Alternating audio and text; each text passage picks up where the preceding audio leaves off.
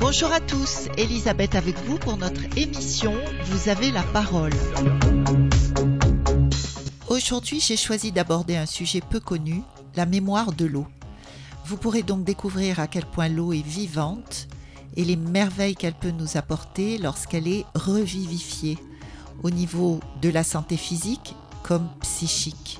Si vous souhaitez plus d'informations, vous pouvez retrouver tout ça sur Internet dans divers documentaires et sur le site Quantum Leap. Alors ouvrez bien vos oreilles, c'est fascinant.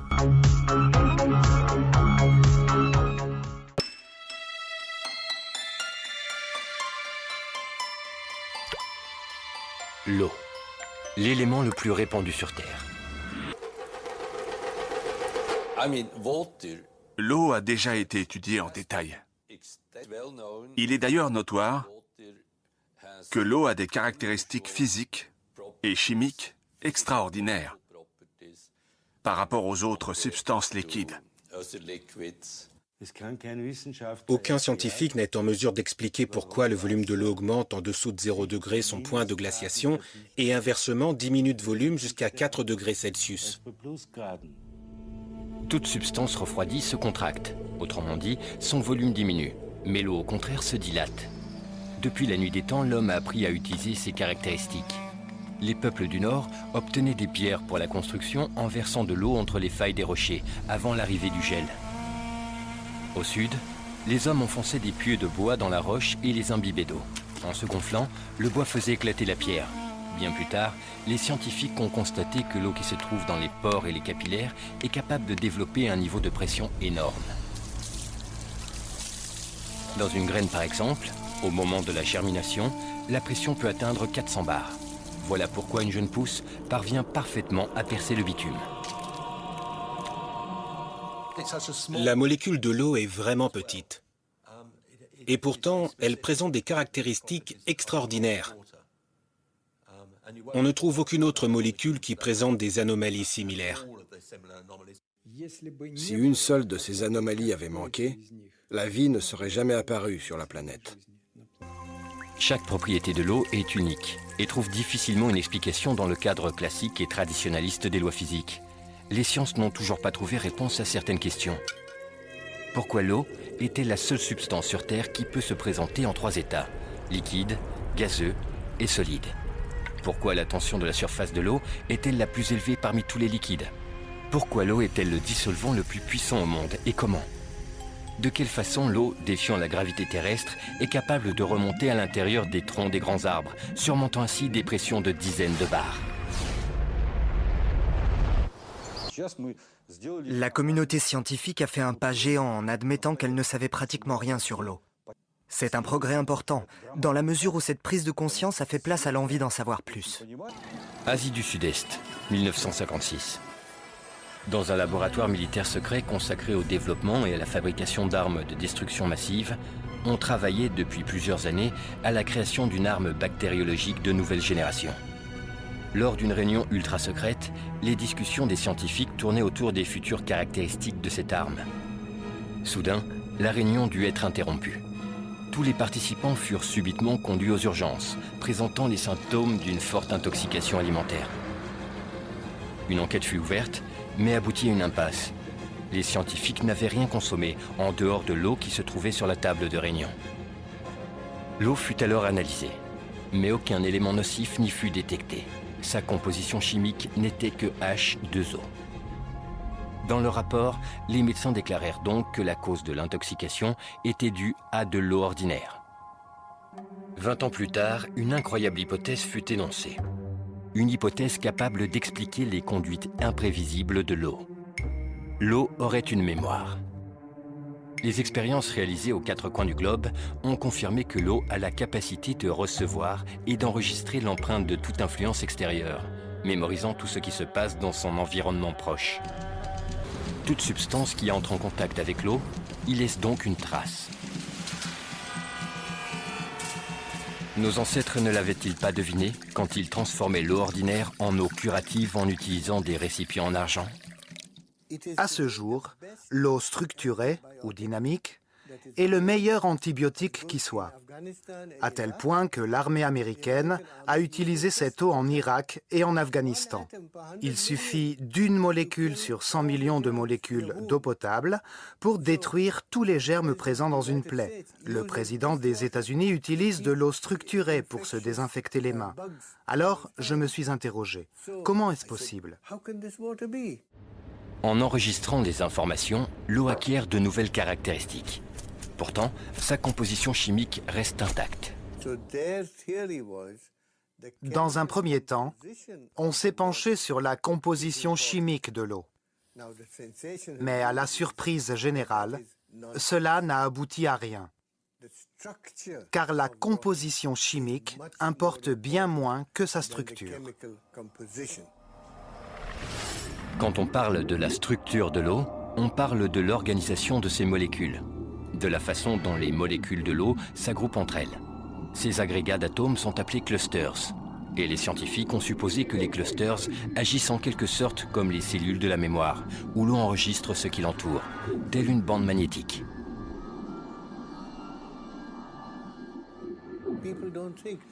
Les gens ne se doutent pas que l'eau change lorsqu'on allume la lumière ou que, sous l'influence d'un champ électrique, l'eau peut changer. Nos recherches actuelles vont dans cette direction. De toute évidence, l'eau reste de l'eau. Mais sa structure, tout comme un système nerveux, réagit à chaque irritation. Les instruments modernes ont permis de mesurer que chaque cellule de mémoire de l'eau, de la taille d'un micron, contient 440 000 tables d'informations.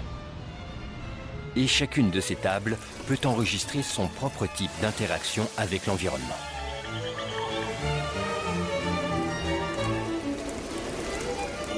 Si on considère un cluster comme un agrégat de molécules spécifiques, alors sa durée de vie est courte. Mais si on le considère comme une structure, que les molécules peuvent quitter et réintégrer à loisir, sa durée de vie s'en voit largement accrue.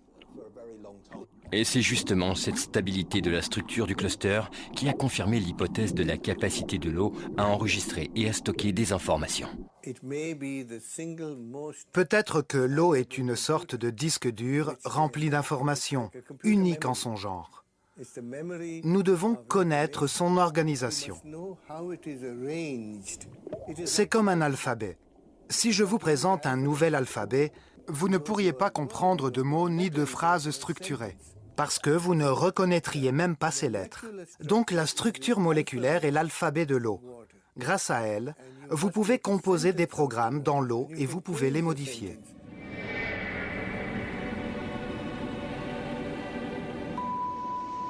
Hiver 1880. Le bateau Lara, parti de Liverpool, fait route vers San Francisco. Au troisième jour de trajet, un incendie se déclare à bord. Les canaux de sauvetage quittent le bateau. Parmi les rescapés se trouve le capitaine Neil Carey. Mais très vite, les réserves d'eau s'épuisent et les survivants commencent à souffrir de la soif. Après trois terribles semaines de tourmente en pleine mer, ces hommes atteignent enfin la côte. Le capitaine Carey, considéré comme un homme intègre et sérieux, raconte ce qui les a sauvés. Nous avons rêvé d'eau douce et nous avons commencé à imaginer l'eau bleu marine se transformer en eau bien verte et potable. J'ai rassemblé mon courage et j'ai puisé de l'eau. Quand je l'ai goûtée, elle était douce. Prenons un exemple célèbre de la Bible. Quand Jésus a transformé l'eau en vin, il ne l'a pas changé.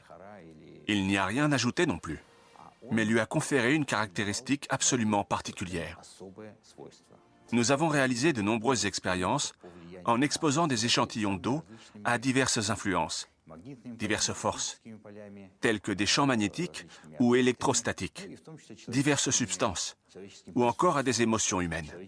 Il est alors apparu clairement que ce sont les émotions humaines, positives ou négatives, qui représentent la plus importante de toutes les influences. Dans le laboratoire du professeur Karatov, des expériences ont été menées sur l'influence des émotions humaines sur l'eau. Un groupe de personnes devait projeter vers un récipient d'eau des émotions positives en se concentrant sur l'amour, la tendresse ou l'affection.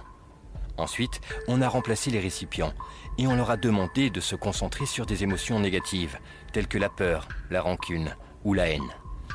Après cela, on a analysé l'eau contenue dans les deux échantillons. Et en effet, l'eau s'est modifiée selon le type d'émotion. On a remarqué que les émotions positives, comme l'amour, augmentent les niveaux énergétiques de l'eau et la stabilisent, alors que les émotions négatives, comme la haine, les font baisser, provoquant des changements radicaux dans l'eau. Radio Sud Plus, Radio Sud Plus, la sensation. À l'époque moderne, certaines études scientifiques suggèrent que l'eau pourrait être bien plus que ce que nous savons déjà qu'elle est. Pas seulement une substance inerte qui donne la vie, mais peut-être une substance qui vit elle-même et qui se souvient.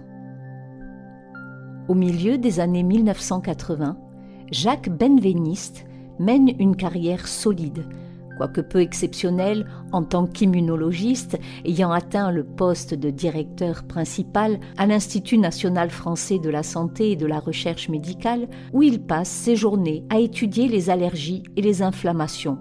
Une grande partie de son modeste succès est due à une nouvelle méthode qu'il a découverte pour détecter les allergènes à un niveau très sensible, sa propre petite contribution à la science moderne. Cependant, Benveniste était loin de se douter que c'était cette méthode qui allait changer sa vie pour toujours, le poussant à quitter sa simple existence dans l'établissement scientifique pour entrer dans le nouveau et l'inconnu. Cela s'est produit de manière inattendue un jour où l'un des jeunes médecins de l'équipe de recherche de Benveniste a demandé s'il pouvait utiliser sa méthode pour tester l'efficacité des dilutions homéopathiques.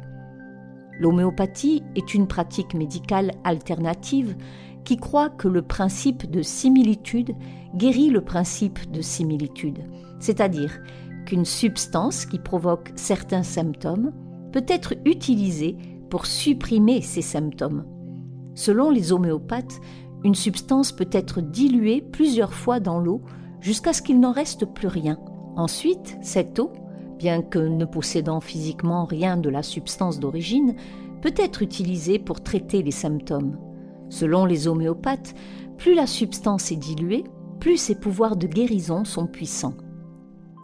L'étudiant de Benveniste voulait examiner de l'eau qui avait possédé une substance qui avait ensuite été diluée pour voir s'il y avait une base scientifique derrière les croyances homéopathiques. Benveniste s'est montré sceptique et a répondu Essayez si vous voulez, mais il n'y aura aucun effet. Les hautes dilutions ne sont que de l'eau. L'affirmation de Benveniste n'avait rien d'inhabituel pour la science dominante, qui avait longtemps méprisé l'homéopathie, sauf lorsque lui et son équipe se sont aventurés à mener réellement une étude. Ce qu'ils ont trouvé les a choqués. Ils ont d'abord dilué plusieurs fois dans de l'eau une substance qui provoquait une réaction allergique, jusqu'à ce qu'il ne reste plus aucune molécule de cette substance. Lorsqu'ils ont ensuite ajouté cette eau à des cellules vivantes, elle a encore déclenché une réaction allergique, comme si la substance allergène était toujours présente. Comment cela était-il possible? C'est comme si l'eau avait conservé la mémoire de l'allergène avec lequel elle avait été en contact. Benveniste était abasourdi, incapable de fournir une explication théorique à cet effet. Selon lui, c'est comme si l'on remuait les clés de sa voiture dans la Seine et que l'on découvrait que l'eau prélevée à l'embouchure du fleuve la faisait démarrer. Il a baptisé ce mystérieux effet la mémoire de l'eau, réalisant que si ce qu'il avait trouvé était vrai, cela réécrirait totalement les lois de la chimie et de la physique. Il a donc fait ce que tout scientifique ferait face à une découverte stupéfiante et inexplicable il a rassemblé ses résultats dans un document de recherche et l'a soumis pour publication à la prestigieuse revue scientifique Nature. Il ouvrait ainsi la voie à sa découverte aux scientifiques du monde entier. C'est cette présentation qui a donné lieu à ce que la BBC a appelé plus tard l'un des documents de recherche les plus controversés jamais publiés. Le fait est que, depuis les années 1980, le concept de mémoire de l'eau a été sérieusement pris en considération par de nombreux scientifiques du monde entier. Et ce qu'ils ont découvert va bien au-delà des travaux de Benveniste. En 1983, un scientifique nommé Luc Montagnier a fait une découverte qui a permis de graver son nom à jamais dans les livres d'histoire, en utilisant ses compétences spécialisées dans les rétrovirus. Montagnier a découvert les sources de l'immunodéficience humaine qui conduirait à la maladie du sida. En conséquence, Montagnier a reçu le prix Nobel pour sa découverte. On peut se demander ce qu'une personne peut faire après avoir atteint le sommet de sa profession. Et pour Montagnier, la réponse a été de continuer à travailler, de continuer à chercher sa prochaine grande découverte. Pendant plus de deux décennies, il a travaillé jusqu'à ce qu'enfin, en 2009, la découverte qu'il attendait arrive.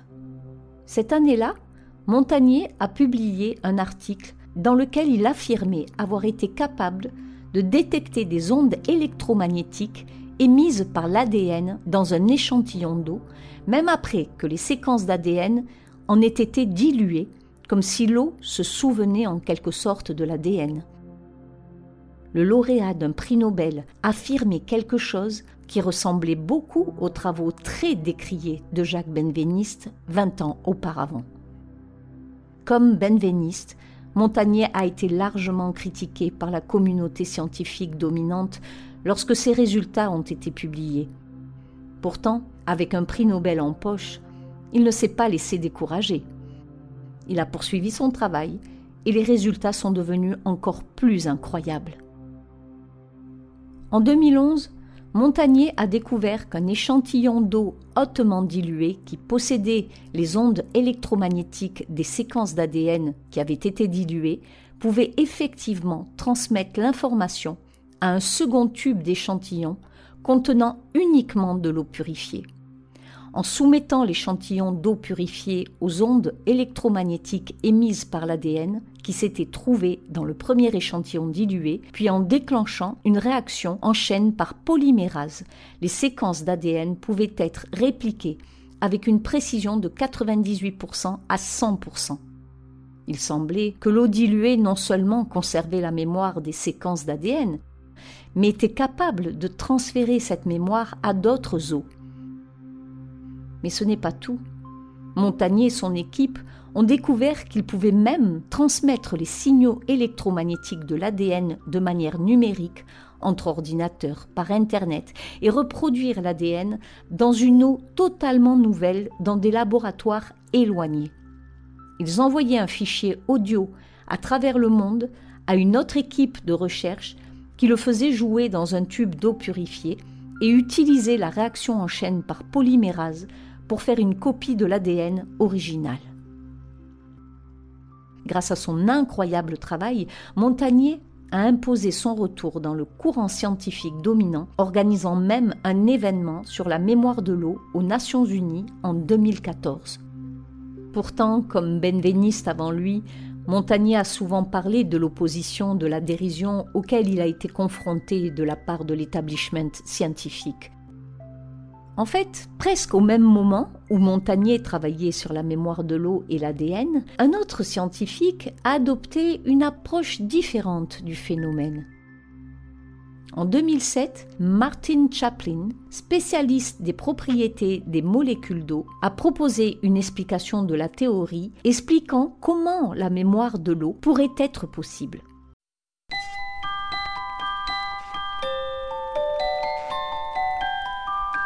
Ma petite est comme l'eau, elle est comme l'eau vive, elle court comme un ruisseau que des enfants poursuivent.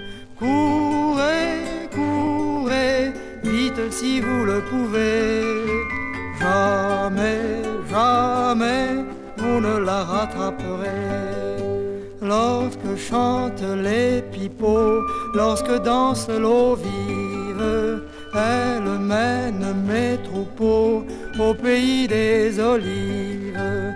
Venez, venez, mes chevreaux, mes agnelés, dans le laurier thym et le serpolet. Un jour que sous les roseaux sommeillait mon eau vive, vinrent les gars du hameau pour la mener captive. Fermez, fermez votre cage à double clé. Entre vos doigts, l'eau vive s'envolera.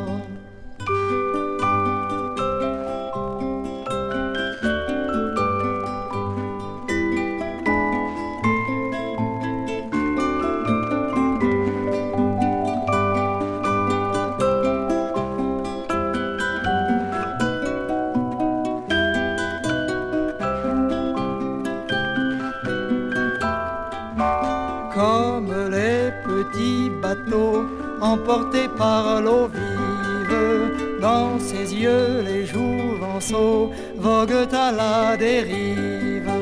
Voguez, voguez, demain vous accosterez. L'eau vive n'est pas encore à marier. Pourtant un matin nouveau, à l'aube mon eau vive viendra battre son trousseau au caillou de la rive. Pleurez, pleurez, si je demeure esselé, le ruisselet au large s'en est allé.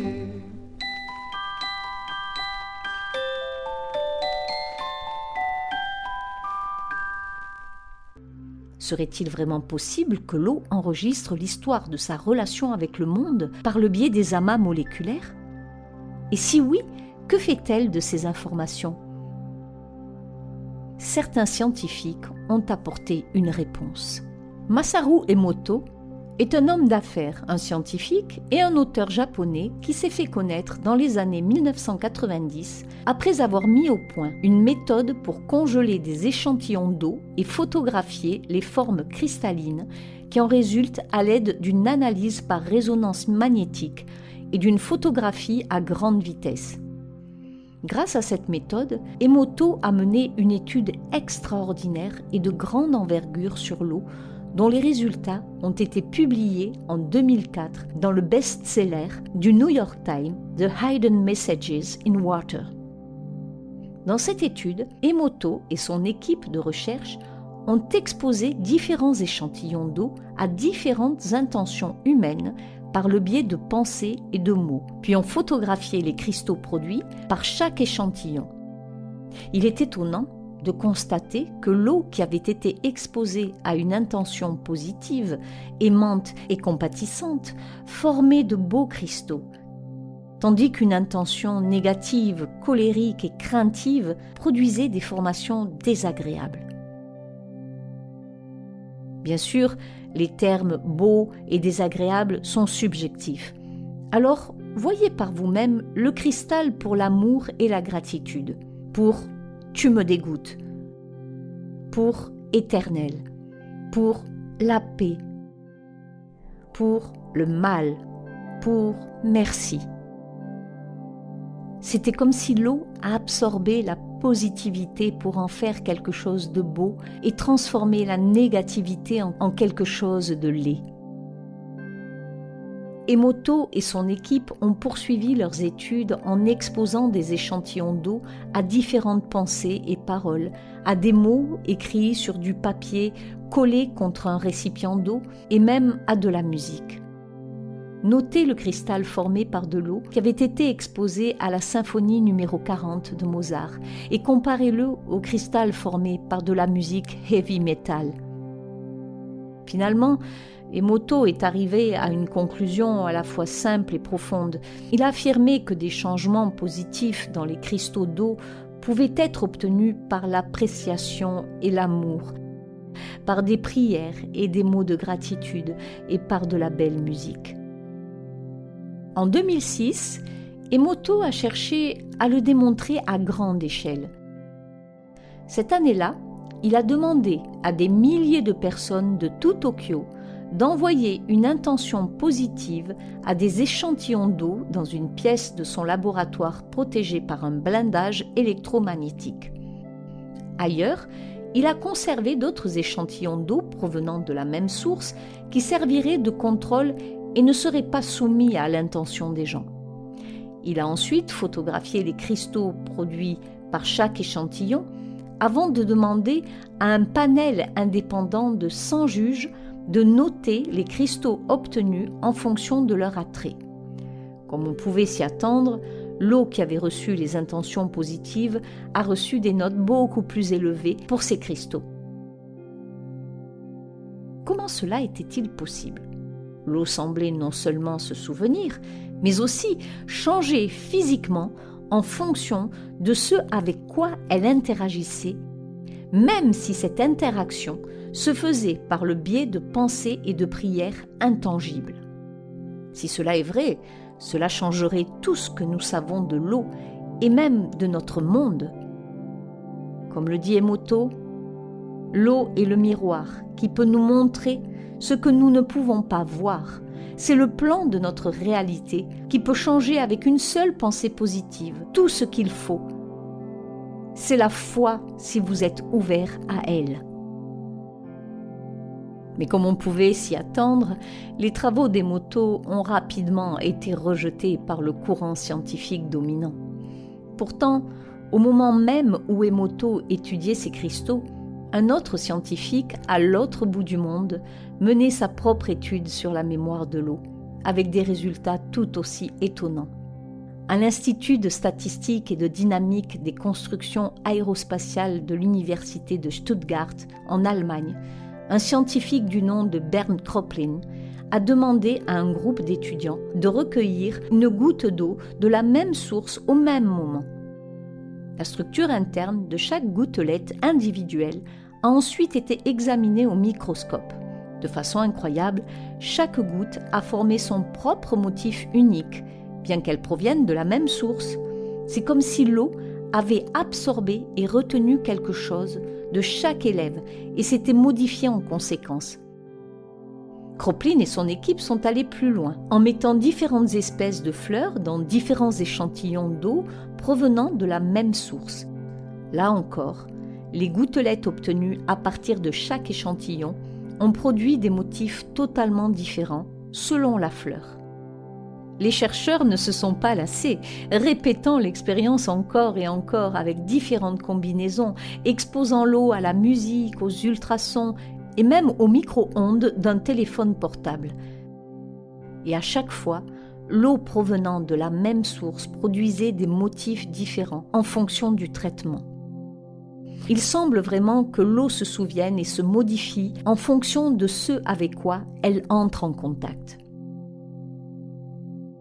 Si l'eau reçoit réellement des informations de tout ce avec quoi elle entre en contact et se modifie en conséquence, que veulent dire ces changements pour l'eau elle-même et pour la santé des êtres humains et de notre planète? L'homme, selon son âge, est composé de 70 à 90% d'eau. Pour maintenir ses fonctions vitales, l'homme adulte boit quotidiennement plus ou moins 2 litres et demi d'eau par jour. Dans son bain ou en prenant sa douche, il absorbe encore un litre et demi d'eau. Mais avant d'arriver dans nos logements, l'eau parcourt un trajet aussi long que difficile. Avant, le bon sens voulait que les gens s'installent là où se trouve une source naturelle d'eau. Aujourd'hui, cela n'a plus aucune importance, car l'utilisation de la haute pression permet de transporter l'eau sur des milliers de kilomètres. Dans la nature, l'eau suit harmonieusement des courbes, en serpentant sensuellement. Alors que dans un réseau hydraulique, l'eau tourne des centaines de fois à angle droit. À chaque détour et changement abrupt de direction, la structure naturelle de l'eau se détériore peu à peu. Quand l'eau du robinet arrive chez nous, après avoir traversé tout un réseau hydraulique, elle présente plusieurs cristaux de formes diverses, mais leurs structures sont toujours déformées. Voilà à quoi cela ressemble. Les cristaux s'assemblent d'une façon chaotique, sans esthétique ni aucune symétrie. L'eau qui stagne dans un système de chauffage central est inanimée et croupie, sans un processus vitalisant. Elle aspire ou absorbe l'énergie des gens, des plantes et des animaux qui y habitent. Elle leur vole cette énergie. On sait que dans la plupart des grandes villes, l'eau courante est stockée dans des circuits fermés. Après des processus agressifs d'épuration chimique et de filtrage puissant, elle revient dans nos maisons en gardant en mémoire les produits chimiques qu'elle a croisés et la violence qu'elle a subie. Mais la pollution la plus terrible est celle des informations que l'eau absorbe en passant par des tuyaux longs de plusieurs kilomètres et des milliers et des milliers de maisons et d'appartements.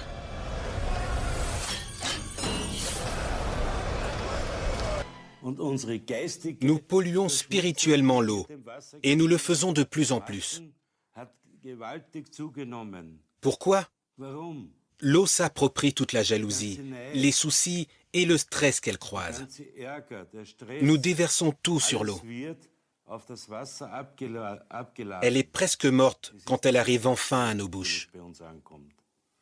Notre planète est un énorme réservoir d'eau à partir duquel s'épanouissent toutes les formes imaginables de la vie.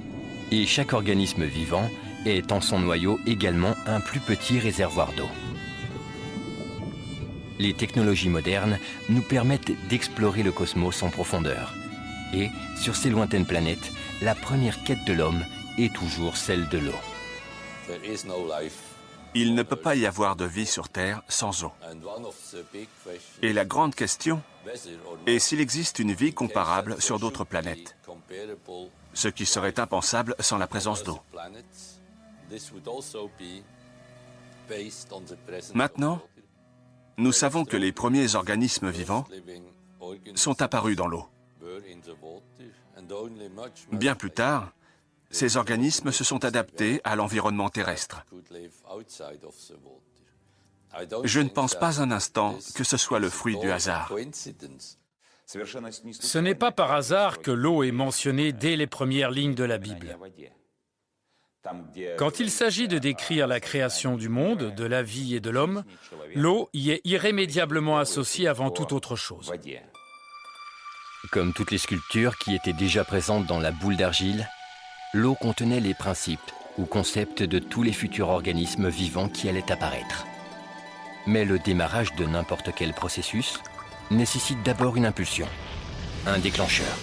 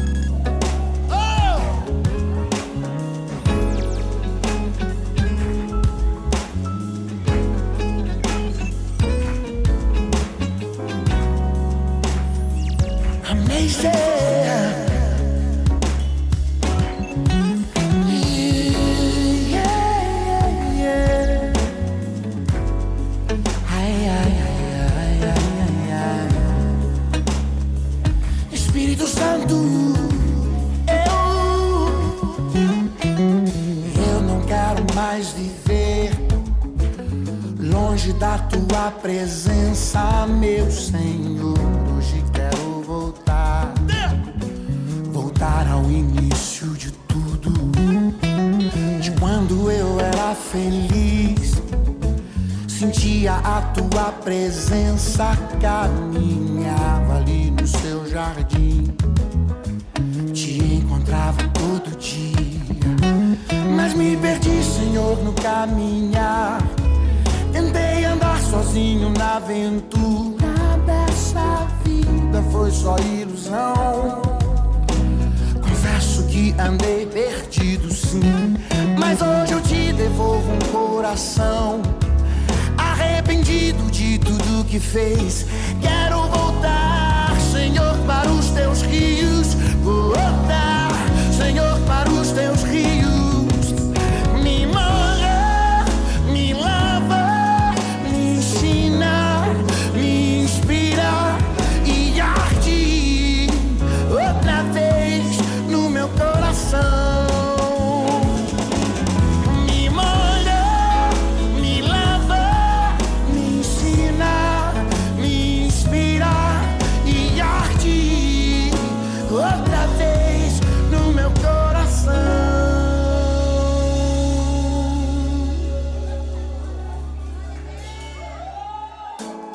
Só os livres.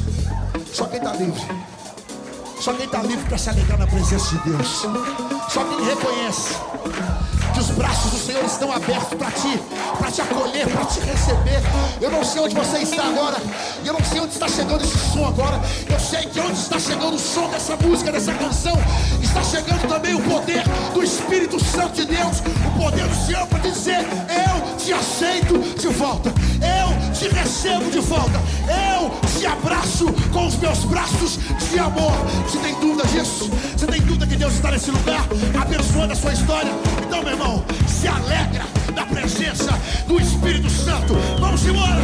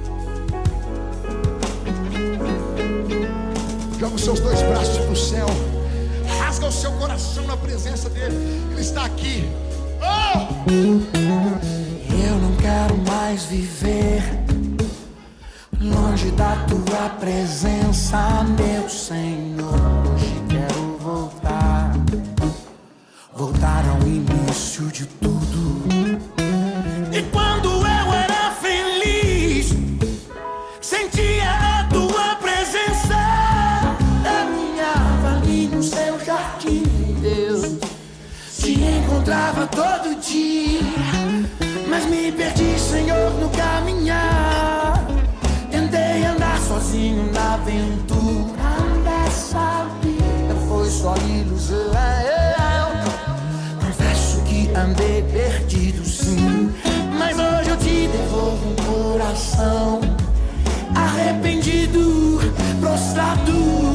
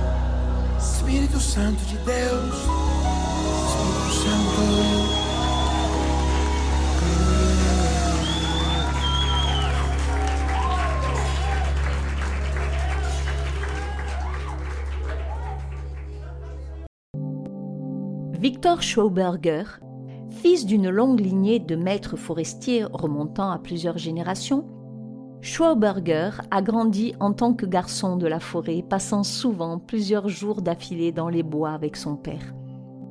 C'est là qu'il a développé une observation aiguë de la nature, en particulier de l'écoulement et du comportement de l'eau. Tout d'abord, il a utilisé sa compréhension unique de la façon dont l'eau s'écoule et de la façon dont elle cherche à s'écouler pour inventer une méthode de transport des troncs d'arbres depuis une montagne, connue sous le nom de flotteur à tronc. Cette invention allait permettre de réduire les coûts de transport du bois à un dixième et a fait gagner au prince allemand des sommes fantastiques. Et tout au long des années 1920, il continue à déposer des brevets pour de nouvelles inventions presque chaque année, devenant ainsi renommé pour ses connaissances et gagnant le surnom de magicien de l'eau. Mais malgré tout son travail et tout le prestige qu'il en retire, un moment restera toujours marquant pour Schauberger, une expérience qui façonnera totalement sa vision de la nature et du monde. Alors qu'il visitait un district éloigné dans les montagnes avec de vieux chasseurs, Schauberger a été conduit à une ancienne cabane en pierre qui recouvrait une source naturelle utilisée depuis longtemps par les chasseurs. À un moment donné, les chasseurs ont décidé de démolir la cabane, aussi vieille et décrépite soit-elle. Mais lorsqu'ils l'ont fait, la source s'est presque instantanément tarie, ce qui, selon les chasseurs, n'était jamais arrivé auparavant. Il fallait faire quelque chose, car ils avaient besoin de cette source. Mais quoi? Finalement, quelqu'un a fait la suggestion inhabituelle et peut-être désespérée de reconstruire la hutte. Aussi incroyable que cela puisse paraître, lorsqu'elle fut reconstruite, l'eau revint presque immédiatement. C'était presque comme si l'eau avait une mémoire des pierres et revenait quand elles redécouvraient leur présence, défiant la gravité pour chercher les pierres sous la terre. Plus Schwarberger réfléchissait à cette source, plus il lui apparaissait clairement que l'eau n'était pas une simple substance chimiquement inerte. L'eau était vivante. Pour reprendre ces mots, je considère l'eau comme le sang de la terre. Son procédé interne, bien que non identique à celui de notre sang, est néanmoins très similaire. C'est ce processus qui donne à l'eau son mouvement. Radio Sud Plus. Radio Plus. La sensation.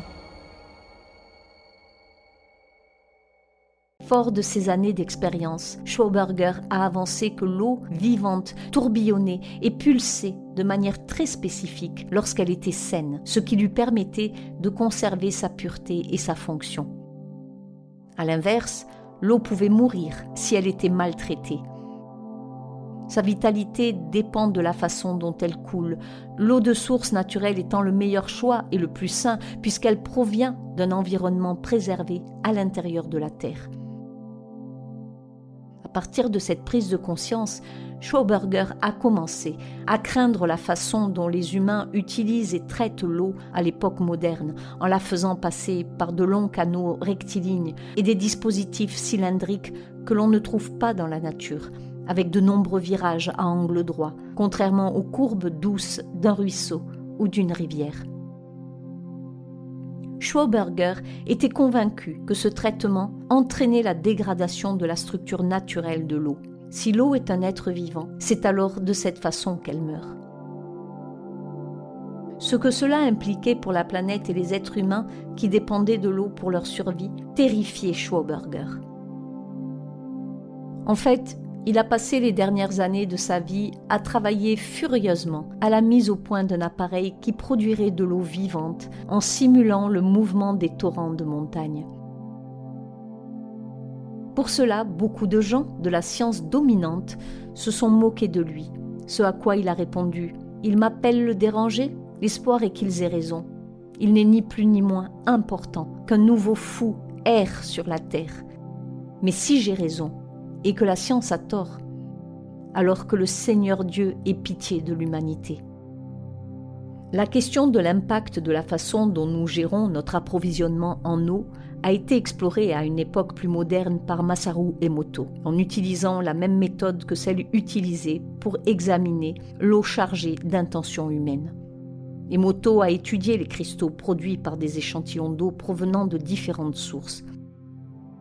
Il a constaté que l'eau des sources de montagne produisait de beaux cristaux, tandis que l'eau du robinet des villes japonaises ne formait que des cristaux incomplets et que l'eau du robinet de Londres, en Angleterre, ne formait pas de cristaux du tout. Des décennies après que Schwauberger ait théorisé que l'eau était un être vivant qui pouvait mourir, il semblait qu'Emoto montrait que, d'une manière ou d'une autre, quelque chose n'allait pas avec l'eau des villes, une eau transportée et traitée par des moyens non naturels. Mais pour quelle raison?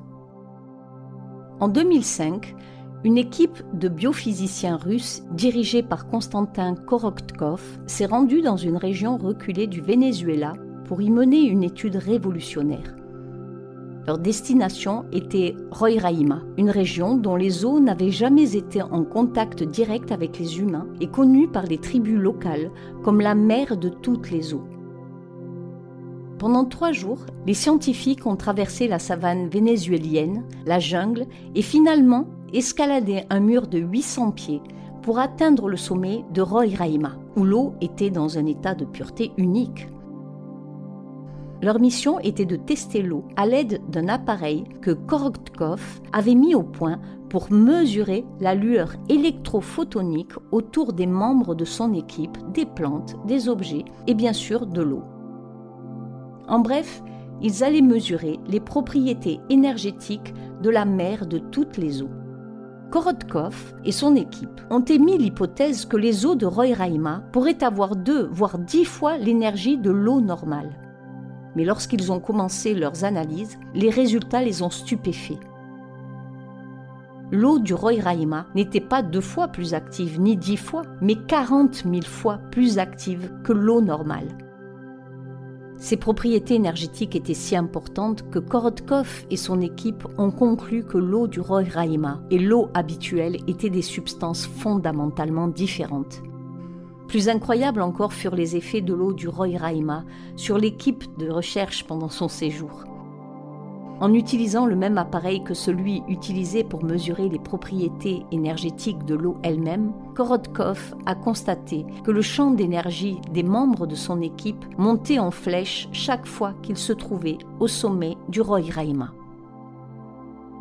Là où Masaru Emoto avait montré dans ses travaux que l'eau des villes semblait malade d'une certaine manière, ici, Korotkov montrait que les eaux vierges de Roraima semblaient déborder d'énergie et de vie, et semblaient même capables de transférer ses propriétés énergétiques aux personnes qui l'entouraient. C'est pourquoi, ces derniers temps, nombreux sont ceux qui, comme Schwauberger, ont consacré leur vie à tenter d'inventer un moyen de ramener l'eau à un état vierge plus naturel, avant qu'elle ne soit affectée par l'humanité, pour en fait lui redonner vie. Cette eau vivante est souvent appelée eau structurée. En 2014, un scientifique nommé Guy Londechamp a publié les résultats de cinq années de recherche sur des sujets ayant bu de l'eau structurée à partir d'un dispositif de structuration qu'il avait inventé. Selon Londechamp, les sujets ont vu une augmentation de 80% de leur champ énergétique après un seul verre. Des études similaires examinant les effets de la consommation d'eau vivante au lieu de l'eau qui sort des robinets dans les villes ou même de l'eau en bouteille se poursuivent à ce jour, avec des résultats similaires. Mais l'idée que l'eau puisse être vivante ou morte, énergétique ou non, est une idée qui remonte bien au-delà de la science moderne. Nous pourrions revenir à une dernière expérience réalisée par Masaru Emoto, peut-être sa plus célèbre et la plus spectaculaire. Dans l'expérience, Emoto a mis de côté trois gobelets, chacun contenant une tasse de riz recouverte d'eau. Pendant un mois, Emoto répétait chaque jour à l'un des gobelets Merci. Au deuxième gobelet, il répétait Tu es un idiot.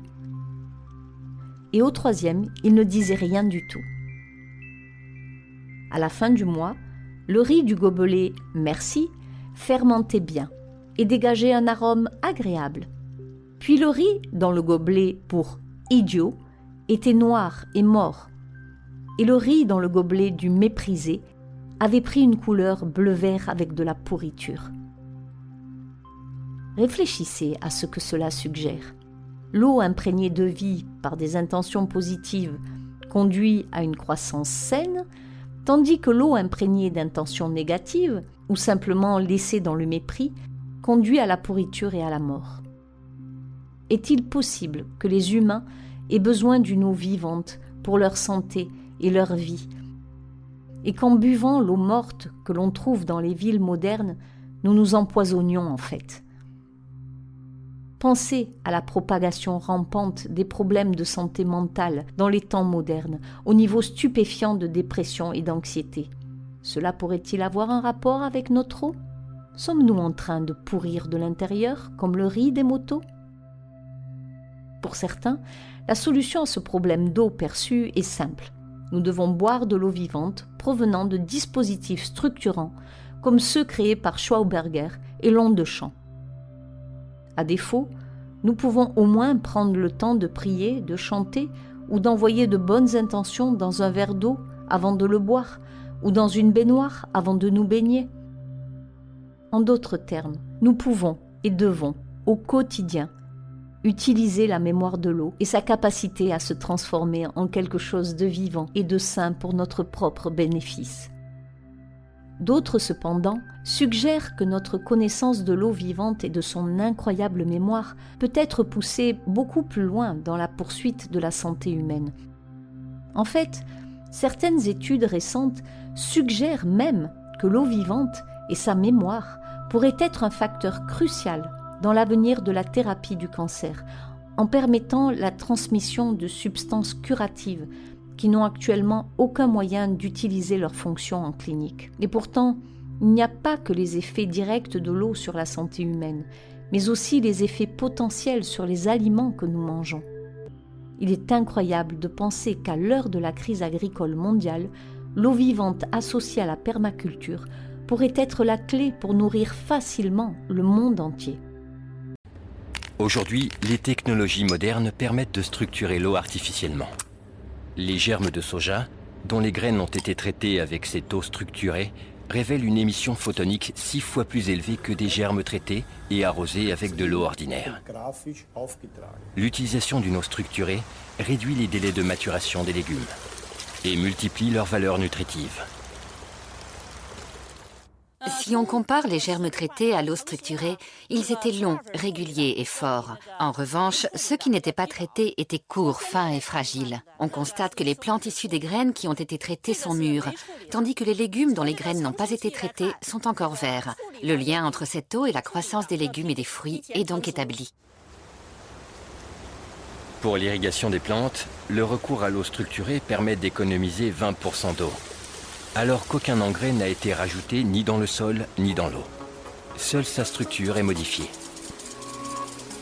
Entre-temps, les scientifiques peuvent expliquer comment cela se passe. Par contre, ils n'ont pas encore de réponse à la question pourquoi cela arrive-t-il? Et voilà, c'est la fin de notre émission. Et si ce sujet vous a plu, je vous conseille de chercher les interviews du docteur Guy Londechamp, qui a repris tous ses travaux pour soigner toute forme de maladie.